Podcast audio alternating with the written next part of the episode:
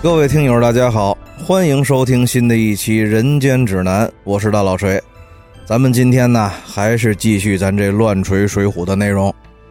上回呢，咱们说到方腊的玉帝三大王方茂，让这个吕师囊戴罪立功，要带领五千人马当先锋来收复常州，自己呢也是披挂整齐，御驾亲征，带着八标记。和三十二个统治官统领着五万人马的重兵集团，就扑向了常州方向。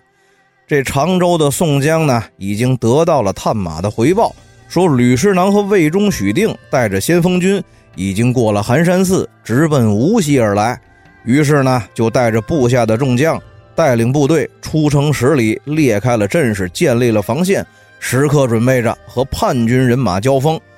话说这吕师囊和魏忠、许定三个人带着五千人马的先锋军过了寒山寺，正在行进之际呢，就有前哨回报说，梁山人马在无锡城外十里处列开了阵势，拦住了前进的道路。这仇人见面呀，是分外的眼红。吕师囊听了也是咬牙切齿，当时就摘下了自己那条丈八蛇矛，打马就来到了两军阵前。命令三军擂鼓摇旗，向梁山人马叫阵。宋江阵前的金枪手徐宁见状，催马挺枪出阵，就和吕师囊斗在了一处。两个人马来马往的打了二十多个回合，徐宁使了一个破绽。这吕师囊呢，招数用老，抽枪不及，被这个徐宁抖手一枪就刺中了肋下，惨叫一声，翻身落马，当场阵亡。李逵、鲍旭一见徐宁得手。也不等这宋江的军令，双双抡着大斧子和大片刀，和项冲、李衮带领着部下那五百多名藤牌标枪短刀队，就杀向了叛军的阵营。这吕师囊部下的叛军当中呢，有好多人在常州城头都见识过这悍勇异常的李逵、暴旭，当时就吓得乱了阵脚，四散溃退奔逃。李逵率众追着败退的叛军屁股，就是一阵刀劈斧剁。宋江呢，也指挥着大队人马，跟随着李逵、鲍旭等人，对着叛军的先锋队伍就掩杀过来。这梁山人马正在追击叛军的前锋部队，迎面呢就遇到了叛军的后队方茂率领的重兵集团。宋江命令部队再次原地停止，展开阵势，与方茂两军对垒。叛军阵前呢，一字列开了方茂麾下的八标记。这方茂闻听吕师囊阵亡，于是就亲自跨马持戟出了阵门，向宋江叫阵，声称自己手下有八标骑大将军，今天呢要和梁山众将争个输赢，既分高下，也决生死。于是宋江一声令下，就派关胜、花荣、徐宁、秦明、朱仝、黄信、孙立、郝思文八个人，分别迎战方茂的八标骑大将军。当时是一阵战鼓雷动，两边的十六名将领就在战场上杀成了八对儿关胜对刘运，徐宁对乌福，朱仝对苟正，孙立对真诚，秦明对张威，郭世广对黄信，徐芳对花荣，昌盛对郝思文。这两边打到了三十多个回合，朱仝一枪就把苟正挑落于马下。方茂见状，急忙下令鸣金收兵，就退回了苏州。宋江呢，也收拢了部队，在苏州城外的寒山寺安营扎寨，让军政司给朱仝记了功。另外呢，写公文发给张昭讨，报告了前线的战况。咱们放下方茂收兵败回苏州之后，就下令部队坚守不出，分拨派遣麾下众将把守四门，带领部下的人马准备了强弓硬弩、滚木雷石、灰瓶炮子，架起了大锅熬煮金汁。等等各项防守装备物资不提，单说宋江，直到第二天也不见叛军有人带兵出城来叫阵，就只得跟花荣、徐宁、孙立、黄信四个人带领着三十多名骑兵一起出了营，到苏州城的外围查看地形和苏州的城防。几个人呢，在苏州城的东北西三个方面转了有多半圈，发现这个苏州城啊，不仅是工事坚固。而且围城全都是复杂的河道，港岔密布，水路难认。回营之后，几个人坐在中军帐里长吁短叹，相对无言。想起来前者把水军的主力都调到了江阴和太仓方面作战，又考虑到目前想要攻打苏州，又要依靠水军力量，所以说呢，坐在一起发愁。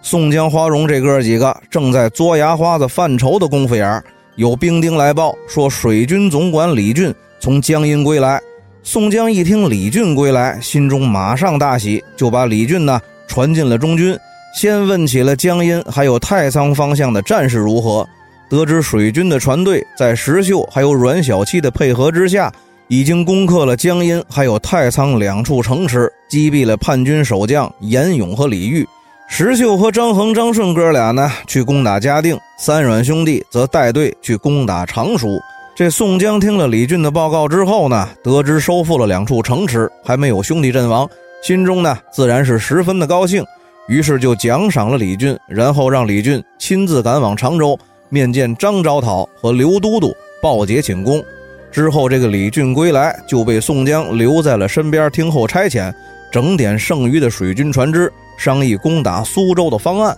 这李俊奉命出营，详细的在苏州城的外围查看了两天水陆地势之后，就对宋江报告说：现在苏州城东西北三面都在梁山人马的控制之下，所以说呢，叛军的防御力量也都是在这三个方向，而正南的太湖方向则是叛军的后方，防守力量相对薄弱一些，自己呢可以绕道移行。避开苏州城叛军的警戒线，再用小船进入太湖，再从太湖寻找水路进入水面宽阔的吴江，然后呢，探明苏州城南边的水路和地形，想办法从南边猛插苏州城叛军防守的薄弱环节。到时候呢，四面同时动手，苏州城唾手可得。宋江呢，闻言大喜，随即就命令李应带领着孔明、孔亮、施恩、杜兴四个人去往江阴。太仓、昆山、常熟、嘉定等地协助水军将领收复和管理沿海的几个州县，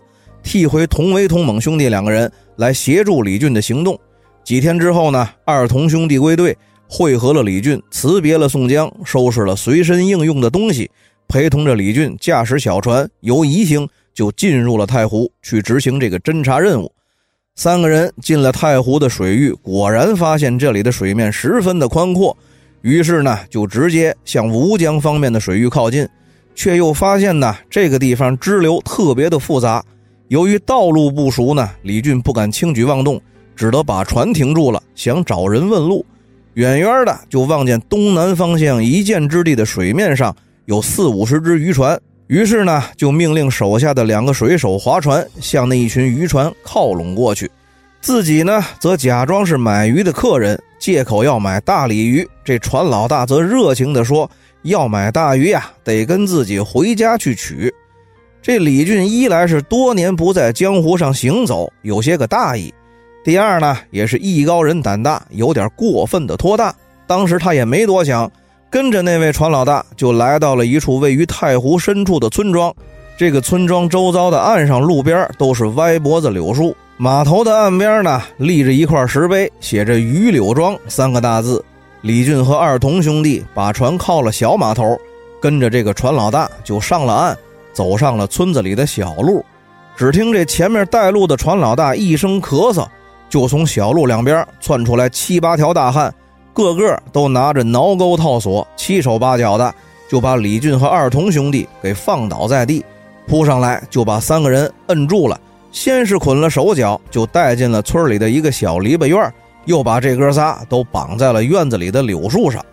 李俊抬眼看的时候呢，只见院子里的草厅上坐着四条大汉，为首的那个船老大赤须短发，第二个是瘦长脸，留着短胡须，第三个黑脸长胡子，第四个高颧骨深眼窝大腮帮子，留着络腮胡子，身边还都立着各自的兵器。咱们呢还是简短截说，反正还是惯有的情节。这四个太湖的水贼要挖李俊还有二童兄弟的心肝下酒，先是被李俊和二童的义气和胆量所打动，然后呢又碰巧的问出了李俊的名字，大吃一惊。于是呢就给李俊和二童兄弟松了绑，跪在地上是纳头便拜，又是摆酒谢罪。这李俊喝着酒，又吹了一通牛逼，盘了一通道。提了一通人无非就还是跟这哥四个提了提江湖上著名的水贼，什么二张啊、三阮，那都是弟弟。把这哥四个那听的是心生敬佩，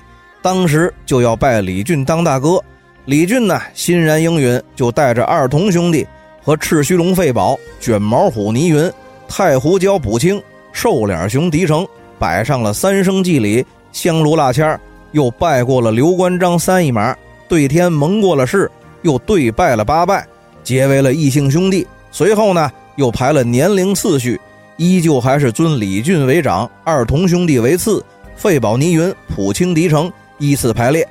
七个人行过了礼，再次按长幼尊卑坐在了席前，命人重新摆下了酒宴，把酒言欢。席间呢，李俊向费宝、倪云等兄弟四个人提起了自己现在在宋江的麾下掌管着水军，这次来太湖是探听消息，侦查水陆地形。想从太湖绕到吴江，在叛军的南边发动攻击，就想劝费宝、倪云等人一起加入。等到将来拿下了苏州城，在张昭讨和宋江的面前，会多多的美言，给费宝等人保举一个前程出身。可是没想到，这个赤须龙费宝呢，却拒绝了李俊，说自己一来呢，只是仰慕混江龙李大哥的名号；二来自己这哥四个对做官也没什么兴趣。如果要是想做官，在方腊这边最次了也能弄一个兵马统制当当。不过李大哥，您既然开了口，兄弟几个义不容辞，水里水去，火里火去，这个忙一定会帮。可以先派自己手下的小兄弟分头驾船出去探路侦查，打听消息。这李俊一见费宝虽然不肯当官，但是又如此的义气，自己呢也是无话可说，于是只得同意。兄弟几个呢，就继续饮酒，酒足饭饱之后，费宝、刘、李俊和二童兄弟就在庄上居住，每天就是兄弟七个人畅饮畅谈。同时呢，费宝就派出了小喽啰，假扮渔人，驾船到苏州附近吴江的水域刺探叛军的消息。两天之后，费宝手下这几个假扮渔人出去探路的喽啰归来。回报费宝和李俊说：“平望镇上有十多条叛军船只组成的运输船队，船尾上呢都插着黄旗，旗上写着‘承造王府衣甲’的字样。看样子应该是从杭州来的，而且几乎没有什么防守力量。每条船上呢也就只有五六个人。这李俊一听，马上就意识到这个机会不能错过，于是呢就提议二童和费宝兄弟们一起去平望镇劫船。”众人呢是齐声的应和，准备好了六七十条船只，七条好汉，每个人各坐一条船，每人身后呢还都跟着十多条小船，其余的人都是渔人打扮的喽啰兵，随身带了短刀暗器，分头四散，从榆柳村附近的太湖小港岔渗透进了吴江水域，向平望镇靠近而来。当天晚上，星月满天，那十多条叛军的官船。都停靠在了江东龙王庙前的码头上，费宝的船先行抵达了预定地点，按照事先定好的暗号，学了几声蛤蟆叫，这六七十条渔船就从四面八方一起静悄悄地聚拢过来，围住了叛军的船队。这叛军船上值夜的兵丁听见了水里的动静，钻出来查看，可是刚一冒头，就被李俊手下的喽啰兵用挠钩给勾住了，拽下船来。后边叛军的士卒看情势不对，刚跳下水，也都被围在四周的李俊和二童等人用挠钩勾住，拉上船来，七手八脚的都被捆成了一串。时间不长，这叛军船队上的六七十个人就都被抓了个干干净净。李俊和费宝查看了一遍之后，确认没有人逃脱，就带着人接管了叛军的官船，转移到了太湖深处藏匿。这七兄弟回到榆柳庄的时候，刚到四更时分，天还没亮。几个人呢，就趁着天没亮，把抓到的六七十个叛军士卒捆成了一串，又找了几块上百斤的大石头坠在了绳子上，都推进了太湖里淹死。只留了两个头目模样的人。经过了一番审问，得知是杭州方腊大太子南安王方天定手下的库官，奉了方天定的口谕，押送铁甲三千副。送往苏州玉帝三代王方茂的面前交付使用。李俊呢，随后又在这两个头目的身上搜出了一应的官房文书，把两个库官也杀了，扔进湖里喂了王八。一应的事务安排妥当之后呢，李俊提出来要回寒山寺大营给宋江报信请命定夺。李俊离开的时候，嘱咐二童和费宝严密看管缴获到的叛军一甲船只，藏在榆柳庄后的小港岔里，不可走漏半点风声。咱们呢，放下二童和费宝等人，留下看管叛军船只和物资不提。单说李俊带着两个水手，驾一条快船，就回到了寒山寺，面见了宋江，向宋江和吴用报告了自己此行的经历。宋江闻报大喜，马上就和吴用商议定计，要利用这次机会攻克苏州。一番安排和筹划之后，就派李逵、鲍旭、项冲、李衮带领着两百名藤牌标枪短刀手，跟随着李俊回到榆柳庄，会合费宝等四位好汉。如此这般。第二天呢，李俊带领着李逵、鲍旭等人，率领着两百名精锐步兵，就回到了榆柳庄。费宝和倪云等人见了李逵、鲍旭，也是一见如故。当时就命令手下的喽啰们杀牛宰羊、下水捞鱼，准备了大坛的好酒接待众人。这两百多人在榆柳庄上准备了两天。第三天一早，费宝和倪云就换上了叛军头目的衣服，假扮押运船队的两个头目。榆柳庄上的喽啰们呢，都扮作了撑船掌舵的水手，让李逵、鲍旭、项冲、李衮带着手下两百名藤牌标枪短刀手藏在了船舱里。普清和狄云压着后队，船上还带了很多放火用的材料和器械。众人刚刚结缆起锚，出了榆柳庄，就有前面负责警戒的水兵喽啰回报说，湖面上有一条来历不明的船在庄子附近来回的游荡。还有两个面生的人在船上东张西望，行迹十分的可疑。李俊闻报，赶忙来到船头查看，却发现对面船上的人是戴宗和凌震。双方会面之后呢，这才知道是李俊和李逵、鲍旭等人带队走后，宋江放心不下，于是呢，又派戴宗和凌震带了一百支号炮协助行动，要赶在开始行动之前来太湖榆柳庄会合李俊等人。可是无奈戴宗和凌震两个人呢，道路不熟，到了太湖上又认不清楚复杂的水路，也不敢到处乱撞，只好在榆柳庄附近的湖面上观望等候。这才幸好遇到。随后呢，众人又把戴宗和凌震领回了村子，把凌震带来的一百支信炮和十来个炮手都藏在了缴获到的船里。当天晚上四更天，众人再次出发，抵达苏州南门城外的时候。已经是五更天亮前后，这城头上的叛军守城兵丁见到了船队，就去报告了值班守门的飞豹大将军郭世广。郭世广来到了城头，先是问了守城的兵丁船队来的方向，又叫人用绳索把一应的官方文件和来人的身份证明吊上了城楼，仔细查看。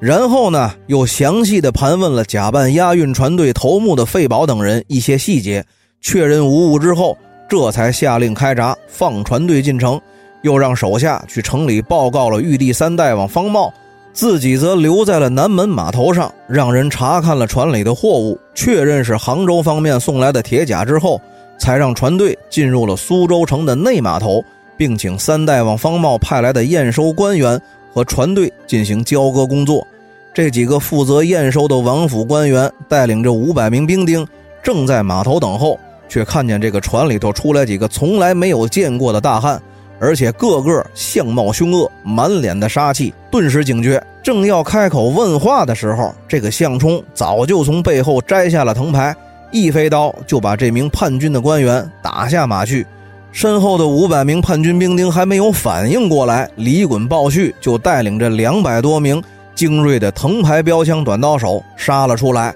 李逵呢，也早就脱了个光膀子，抡着两把加钢板斧，转眼之间就砍翻了十几个人。那五百名叛军士兵呢，先是看见了自己的头领阵亡，早已乱了阵脚；又见这两百多人个个悍勇非常，用盾牌护住了四个凶神恶煞一般的梁山将领掩杀过来，顿时四散溃退。凌振一见李逵、鲍旭等人控制了南门的内城码头。也马上带领手下的十几个炮手就地放起了信炮。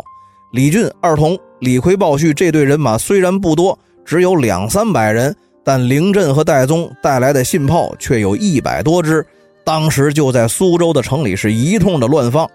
话说这玉帝三大王方茂正在王府里头和手下的重要将领商议军情，突然之间就听见南城方向一阵大乱，信炮响个不停，心里头就是一惊。又有报事的兵丁进来禀报说，苏州城里不知道混进来多少梁山人马，南门已经失守，守城部队全军覆没，城头已经插上了宋军的旗号。而此时，东西北三面的几个叛军将领也都得到了南城失守的消息，纷纷赶来救援。结果呢，又导致了东西北三个方面的防守力量空虚。当时，宋江下令三面同时攻城，时间不长，苏州城其他的三个方向。也都陆续失守，梁山人马长驱直入，苏州城里喊杀声四起，处处火光冲天。此时，这个玉帝三大王方茂一见苏州的城防崩溃，心知大势已去，披挂整齐，带着六七百个心腹的精锐铁甲步兵，打算从南门逃跑。可是，这个方茂带队刚出了王府的大门，迎面就遇到了李逵、鲍旭、项冲、李衮一伙人。铁甲步兵虽然说强悍。但是李逵、鲍旭等人带的也都是藤牌标枪、短刀手，不仅具有防护能力，攻击能力还比较全面，而且还比铁甲步兵灵活。当时这一队铁甲步兵眼看着就要被梁山步兵冲散，这方茂正要重新组织兵力突围的时候，鲁智深呢又抡着铁禅杖从旁边的街口里杀出来。这方茂见势不妙，知道无法重新突围，于是呢就调转了马头，打算回头再进王府。趁乱从王府的后门钻胡同逃跑，不料呢，从旁边的乌鹊桥下又转出了使双刀的武松，一刀就砍断了方茂的马腿。方茂呢，一头栽落马下，被武松手起刀落，砍了脑袋。方茂手下那几百铁甲兵一见方茂阵亡，当时也放弃了突围，纷纷都扔了兵器，跪地投降。等到武松和其余的梁山将领陆续归队报捷请功的时候呢，宋江已经进了方茂的王府。并且传令三军不要杀害良民百姓，收拢部队，救灭了城里的各处火灾。另外呢，责令军政司出榜安民，统计损失，并下令打开了方茂的府库，赈济灾民。除了武松斩杀了方茂之外呢，朱仝生擒了徐芳，史进活捉了真诚，孙立打死了张威，李俊刺死了昌盛，樊瑞杀了吴福。只有宣赞和飞豹大将军郭世广一场鏖战，虽然杀了郭世广，但自己呢也不幸负伤，死于饮马桥下。其余的头目也活捉到了不少叛军校尉，都来宋江面前请功。宋江闻听宣赞不幸阵亡的消息，心中呢也是喜忧参半，只得安排了人手置办了上好的棺椁，把宣赞葬在了虎丘山下。随后呢，把方茂的首级和徐方真诚。押到了常州张昭讨的面前听候发落。张昭讨呢，把徐方真诚在常州判了一个万剐凌迟，派人又把方茂的首级送回东京报捷之后，又派人给宋江送去了很多物资犒赏三军。随后，张昭讨下令把刘光世调到苏州接替宋江镇守。宋江呢，和梁山众将接到了刘光世之后，派人去沿海的方向。探听水军部队的进展情况。几天之后，探马回报说，沿海各处的叛军守将听到了苏州城破、方茂阵亡的消息之后，是闻风丧胆，各自弃城溃退。沿海的各处州城府县都已经和平解放。宋江闻报大喜，马上又发文书给张昭讨报捷，并请旨调新任的官员接管沿海各处州城府县，替回水军的正偏将佐，带队回苏州集结。几天之后，水军头领归队，向宋江诉说了三阮攻打常熟和昆山的时候，诗人孔亮先后溺水阵亡。宋江呢，自然又是一番悲伤惋惜，命人厚葬了诗人和孔亮。不必多说，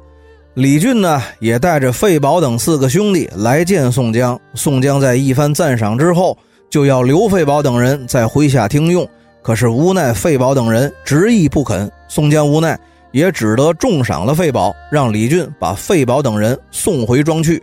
李俊和二童兄弟送费宝四个人回到了榆柳庄上。临别的时候，费宝呢对李俊推心置腹地表示，说自己虽然是个榆鲁的莽夫，但是也曾经听先贤们说过：“事事有成必有败，为人有兴必有衰。”哥哥，您这些年在梁山坡出生入死，百战百胜。破大辽的时候，你们梁山众将全胜而归，全身而退；平田虎灭王庆的时候，那更是马到成功。而现在剿灭方腊的叛军，无论哪一仗都得牺牲几个兄弟，这没错吧？我跟您说呀，这就是天数。自己之所以不愿意当官，就是因为一旦到了天下太平的时候，那帮子奸党权臣一个个的必然会来害你的性命。这老话说得好：“太平本是将军定，可是不许将军见太平。”哥哥，您跟童家兄弟不如趁梁山的气数未尽，咱们哥几个找个地儿，弄点钱财，造一条大船，聚集一些心腹的水手，找个不闻世事的地方，享享清福，以终天年。李俊听了费宝这一席话，顿时有所感悟，当下就表示，等到平灭了方腊的叛乱。就和童家哥俩来跟费宝等人重新聚义，费宝大喜，也答应了李俊，要准备下船只等李俊归来。后来宋江剿灭了方腊之后呢，这个李俊果然回到了榆柳庄，会合了费宝等兄弟四人，经过了一番周折，最终呢做了暹罗国的国王。这都是后话，不必多说。话说李俊和费宝等人对天又盟了誓，又喝了几碗结义酒，互道了珍重。这才告别离去，归队之后呢，又对宋江谈起了费宝等兄弟四人不愿为官。宋江呢，也只是叹息不已。随后就整点了水陆人马，拔营起寨，往杭州进发。那么，到底杭州之战，梁山人马胜负如何？谁死谁活？咱们呢，下期再说。大家再见。